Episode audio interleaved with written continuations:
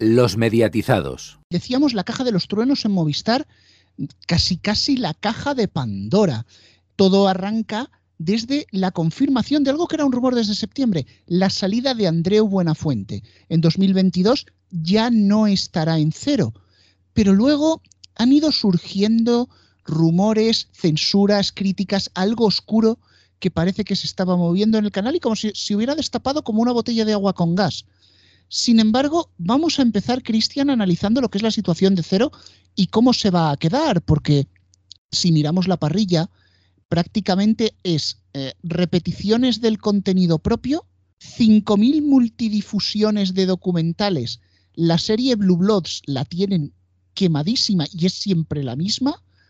Si ya la resistencia le han dado canal 24 horas y Buena Fuente se va, o sea, ¿qué pedazo de cero salvamos? ¿Mercedes Milá? Pues casi, casi que sí, porque y tampoco es que dé una gran audiencia. Eh, como bien dices, la mayoría de las horas se ocupan ahora mismo por documentales.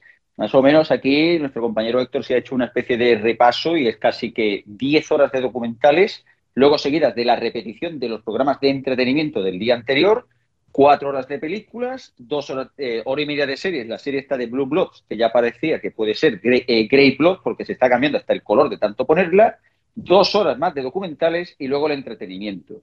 Realmente una programación así es casi, vamos, casi de canal de pago de los normalitos, nada, nada espectacular. Pero aparte, si hacemos tenor o si hacemos más o menos referencia a la audiencia de los programas, pues desde luego no es que esté pasando su mejor momento. En la última semana, solo el martes fue cuando se consiguió un dato un poquito mejor. Y no es que los datos sean espectaculares. Leitmotiv haciendo 41.000 espectadores y un 0,4 de share e Ilustres Ignorantes haciendo un 0-2. ¿Quién lo diría de un formato que, aparte de llevar un montón de años, lideraba de calle las audiencias de, ese día? Tiene toda la pinta, desde luego, de que el canal está languideciendo y no precisamente de éxito, sino más bien de todo lo contrario. Un, un canal que, desde luego, no oferta nada nuevo y que considero que sale bastante caro para el rédito que le da a la plataforma. Yo no creo que el canal salga tan caro, luego hablaremos precisamente de, este tema. El gran problema que tiene es que la gente ya no conecta con cero. No es lo mismo. El cero que había antes de la pandemia era un canal que daba ganas de poner en determinados momentos. Me acuerdo incluso cuando tenían, cuando tenían fama, tenían algunos realities, tenían, tenían programas, eh, por ejemplo, los programas de reportaje solían tener unas temporadas, no te reportajes sueltos en un momento determinado. Hostia, recuerdo un cero que funcionaba. Entonces, claro, al final que Buenafuente recogiera todo eso y que fuera, pues digamos, el, colofón final a la noche y luego pues ya pusieron la resistencia, era como boom, ¿no? El, boom. Claro, es que si tú pones un canal de mierda y le pones ahí a Buenafuente, pues claro que no funciona, es que al final necesitas arrastre. Y el arrastre necesario, solamente hay que ver, por ejemplo, los telediarios de la noche. Telecinco lideraba, le quitaron pasapalabra, se lo pusieron Antena 3 y Telecinco ahora cae hasta por detrás de Televisión Española. Pues esto es lo mismo, es que claro, si le quitas todo, pues es normal que no funcione. Es totalmente normal. Es que yo ya no conecto con cero. Y yo antes cero era un canal que veía bastante. Y ahora mismo no conecto con cero. Y si me veo una fuente, me lo veo grabado. Y es que las tendencias en la televisión lineal han ido cambiando a lo largo del tiempo. Si hace unas temporadas en la tele lineal, en abierto, por ejemplo, triunfaban las series, con la llegada de las OTTs, lo que han tenido que hacer es dar un giro o bien hacia el entretenimiento o bien hacia la información, eso en cero ha pasado de una forma diferente.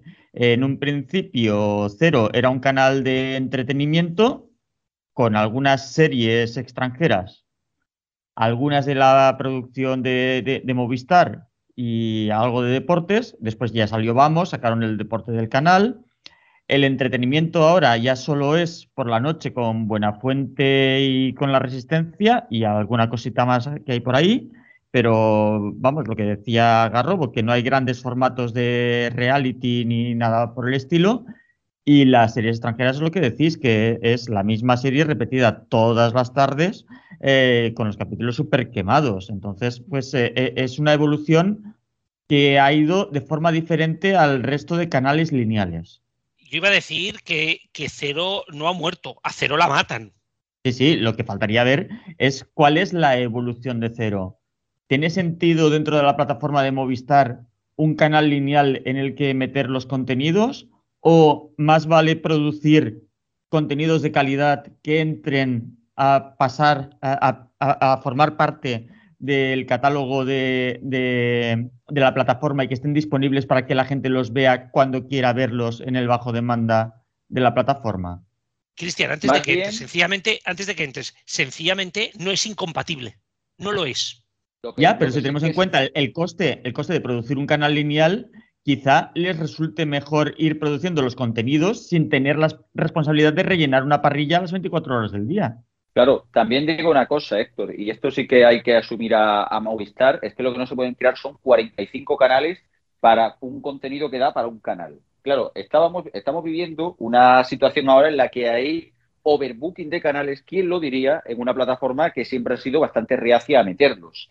Antes, y esto vamos a tirar un poquito para atrás, cuando Canal Plus hacía contenidos, pues evidentemente habría un canal, bueno, hasta el año 97 solo estuvo Canal Plus, luego sí que se unió Canal Plus Rock y Canal Plus Azul, y ya sí que es verdad que a partir de la fusión con Vía Digital, casualidad también, propiedad de Movistar en su momento, pues sí que empezaron a sacar canales de absolutamente todo, hasta ya, por supuesto, el despipor de Movistar, que va a este paso va a hacer canales hasta de la, hasta de la chimenea como hace Pluto TV.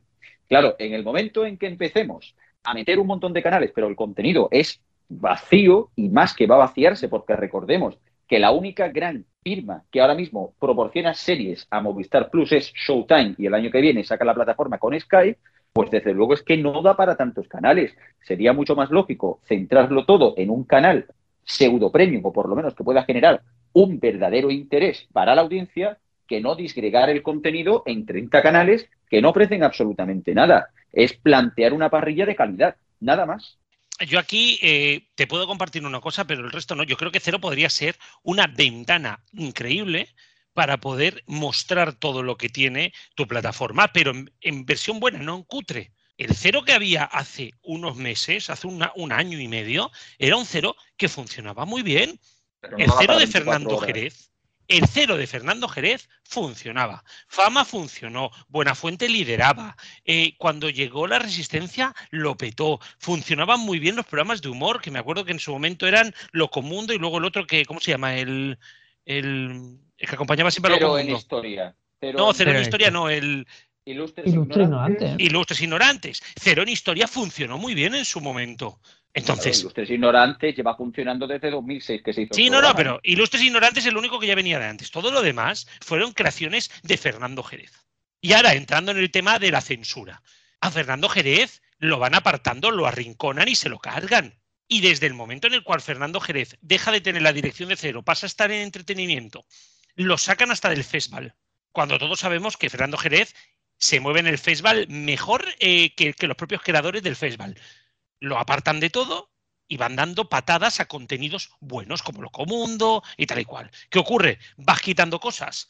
Algunos dicen que por censura, pues claro, te cargas el canal.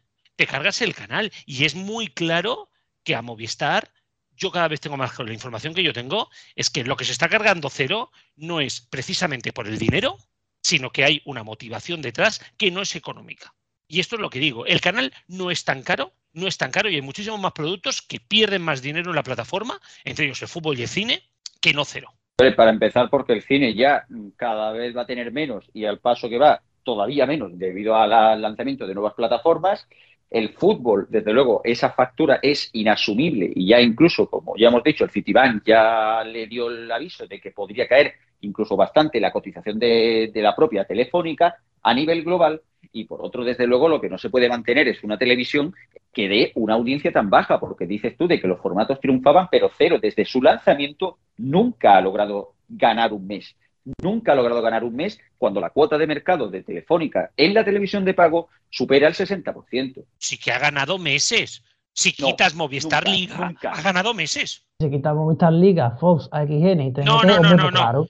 Exacto, Quitando Movistar Liga, quitando Movistar Liga, cero ha sido la segunda. Varias veces. y, si quita, y si quita Clan y Boeing, el canal infantil líder es Disney Channel, por supuesto. No, no, no. Tiene su explicación. Hombre, Movistar Liga no es que gane, Movistar Liga humilla. Sí, pero no solamente eso. Yo, yo, a mí no me suena casi...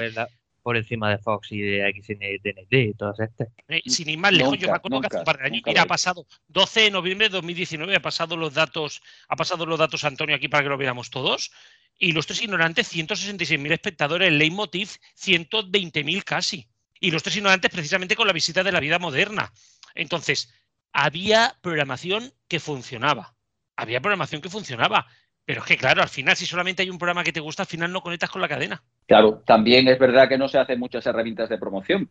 Por, eh, por, ejemplo, hace poco saltó la polémica de que efectivamente este año, de buenas a primeras, han quitado las entrevistas completas de la Resistencia en YouTube, que al final sí que servía como una especie de, bueno, de eh, eh, menú de degustación para que no tuviera la plataforma. Se han quitado las entrevistas no por decisión del equipo, no por decisión de la productora, sino por decisión de Movistar, ya que ha sido incluso uno de los uno de sus eh, copresentadores quien ha dicho este motivo. Y yo creo que en ese sentido, pues también son errores. Esto es como el fútbol. En el fútbol, lo que está pasando con las audiencias en términos general. La gente ha perdido el interés por el fútbol porque han sido demasiado avariciosos. No pasa lo mismo que pasa con esto. A ver, yo, yo creo que, bueno, esa decisión me parece lógica porque al fin y al cabo no vas a dar un producto que es de pago, lo vas a dar casi entero en abierto, porque eso para mí no tiene mucho sentido. Pero la de eh, por solamente una entrevista, son, son casi 65 pues minutos de programa. sí, sí, pero bueno, el, plato fuerte es la entrevista, no nos engañamos. Em, Para mí no. Eh, sobre...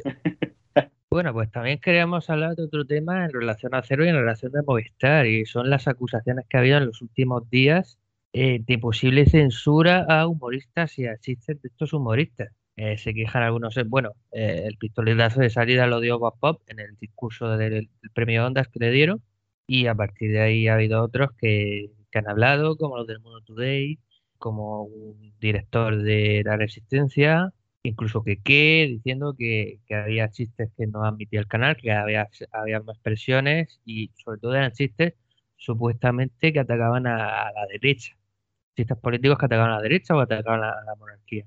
A mí me ha sorprendido mucho esas acusaciones porque realmente todos los humoristas de Movistar cuando hacen chistes sobre política atacan pues, al Partido Popular, a Vox y demás y hasta ahora no he visto yo ningún problema en ello. Todo lo contrario, es que están saliendo acusaciones que parece que de pronto la línea editorial humorística de, Cero y de Movistar fuese la de 3TV y nada más lejos de la realidad. Pero bueno, no sé qué pensáis. Yo no estoy de acuerdo. O sea, sí que es cierto de que Cero siempre había tenido un puntito rojo, ¿vale? Eh, y es innegable, sobre todo en la época de Fernando Jerez, como he dicho antes, pero es que desde su salida, eh, ya os digo, los programas más, ya lo he dicho antes, los programas más chocantes han ido desapareciendo. Eh, incluso algunos de los documentales que hacían documentales más, más tal, eh, pues bueno, el último, yo por ejemplo no han dado mucho bombo a lo del tema de, Polonia y todo esto, ¿no? Entonces, yo aquí lo que creo es que sí que ha habido un movimiento, lo que pasa que lógicamente al final los movimientos no se demuestran desde el primer segundo, ¿sabes? O sea, al final, pues claro, quitan a Bob, te dicen, no, Bob ya no puede seguir, quitan el mundo tú de no sé dónde, van haciendo, van haciendo. Y la información que yo tengo es que Buena Fuente qué casualidad, vamos a ponernos, qué casualidad, con que todo esto ha explotado el día después de que Bonafuente anuncie que cierra el programa. Uy, qué raro. ¿Casualidad? Qué raro o que después del tuit del programa de Broncano, Buenafuente ha dicho esto, esto y esto, si no nada, y al final ha sido nada. A mí me informan que esto no ha sido un tema económico, que esto no ha sido un tema de tal, sino que Buenafuente ha puesto unas condiciones que, bueno, que, que en Movistar pues no ha visto claramente. Entonces, y no me refiero precisamente a económicas. Sí, a ver, más o menos los datos que alguna gente dice que, puede costar cada programa de Leitmotiv son alrededor de 60.000 euros. Claro, es verdad que la mayoría del sueldo no va para Andreu Buenafuente, aunque sí que es verdad que dentro de las cuentas de enterrar, las cuentas personales de Andreu, sí que la mayor parte del dinero se dice, según informaciones que se han ido publicando en medios durante estos últimos años, procede de la, digamos así, de la producción y presentación de, de Leitmotiv. No posiblemente sea a lo mejor el motivo económico, pero sí que Movistar está en una situación muy delicada. Telefónica está en una situación muy delicada. Mismamente, Hombre, claro. claro, Cristian, una cosa. Un momento. Lógicamente, si seguramente Movistar no, o sea, quisiera apostar por cero, a lo mejor hubiera aceptado, pero está en una situación en la cual mejor no aceptar y quitármelo de medio. Sí, literalmente, porque la situación de, Telefónica es bastante preocupante. El ejemplo está en que esta semana hemos conocido la noticia de que va a, recorrer, va a recortar al 14% de la plantilla, incluso primando, como va a hacer Vodafone y Orange, el canal online para, digamos así, para ir recortando sueldos, ¿no? Claro, esto evidentemente no es algo baladí y sobre todo cuando Telefónica tiene que, por un lado, ver qué pasa con el fútbol, que ya veremos y haremos seguramente programas y estaremos aquí dando eh, vueltas, porque Vaya matraca vamos a dar. complejo, pero de la buena, y luego por otro lado, porque evidentemente las audiencias y el consumo no acompañan. O sea, igual que has dicho antes, Héctor, desde luego el, formato actual de televisión y la forma en la que la gente consume televisión ha cambiado bastante. Además, a esto hay que sumar los 283.000 abonados que ha perdido Movistar Plus en solo un año, lo cual tampoco es una cifra nada desdeñable. Desde luego sí que es verdad que se juntan muchísimos factores. Lo de la censura y esto que haya estallado, pues puede ser a lo mejor, como bien dices, por todo lo de Andreu Buenafuente, ya dejando aparte en consideraciones de que es un poquito cínico que te lleves trabajando cinco años para la cadena y ahora casualmente salga toda, toda la ponzoña. Hombre, casualmente no. Casualidad. Casualmente no. Claro, pero, Hombre, porque a lo mejor antes no la había, Cristian. Claro, pero esto es lo que siempre pasa con el tema de los medios de comunicación. Siempre acaban echándose las culpas en el último día. Te has llevado diciendo, por ejemplo, todo el tema de la radiotelevisión valenciana y todo lo que hizo Zaplana, que todo el mundo lo sabemos. Hay que ver qué manipuladores que eran no sé qué, no sé cuántos. Sí, sí, sí, pero no denuncies cuando hay que denunciarlos. Hay que tener un poco de, sobre todo, orgullo propio a la hora de hacer este tipo de declaraciones, porque al final acabas quedando como un cínico que es precisamente la actitud que realmente a mí me da que, que, adoptan eh, estos, eh, estos presentadores. Dicho esto, sí que es verdad, y ahí se te doy la razón, es que desde luego todo esto que haya estallado justo a la salida de Fernando Jerez, pues huele un poco, un poco a chamusquina. Y desde luego da la, idea, la impresión de que Telefónica quiere recortar a lo bestia su programación, su producción propia, arguyendo motivos bastante absurdos para ello. Yo aquí lo que digo es que, y, como bien has apuntado, para mí, y creo que se está, todos los informativos, o sea, todas las páginas web que están informando de esto, se están olvidando del puntal clave, que es la salida de Fernando Jerez. ¿Por qué se va Fernando Jerez? Ahí es donde está la clave que yo creo que nadie de nosotros tiene, porque Fernando Jerez, si algo tiene es que es discreto, menos cuando está de fiesta, pero discreto a nivel de, eh, hemos vivido muchas cosas con Fernando Jerez y es un crack de hombre, para mí es uno de los mejores que ha tenido la comunicación de este país. Y lo que está claro es que Fernando Jerez no da puntada sin hilo. Y Fernando Jerez se va, se va este julio, en septiembre empiezan a pasar cosas extrañas y en octubre Buenafuente dice, aquí os quedáis, yo me piro, y a verlas venir. Y el día siguiente empiezan a pasar estas cosas. Hombre, no explotan porque sí, no explotan por ser cínicos. Si tú tienes a tu jefe, Fernando Jerez, haciéndote de muro, de defensa de tu libertad de expresión, ¿vale? Hasta donde ha podido, porque Pop lo echaron antes, ¿no? Eh, hasta donde ha podido y se va, pues es lógico que al final empiece todo el mundo a saltar, porque mientras estaba allí él, era una defensa de esa posición. Por eso digo de que creo que pueden estar pasando muchas más cosas de las que siquiera nos están contando o siquiera están diciendo.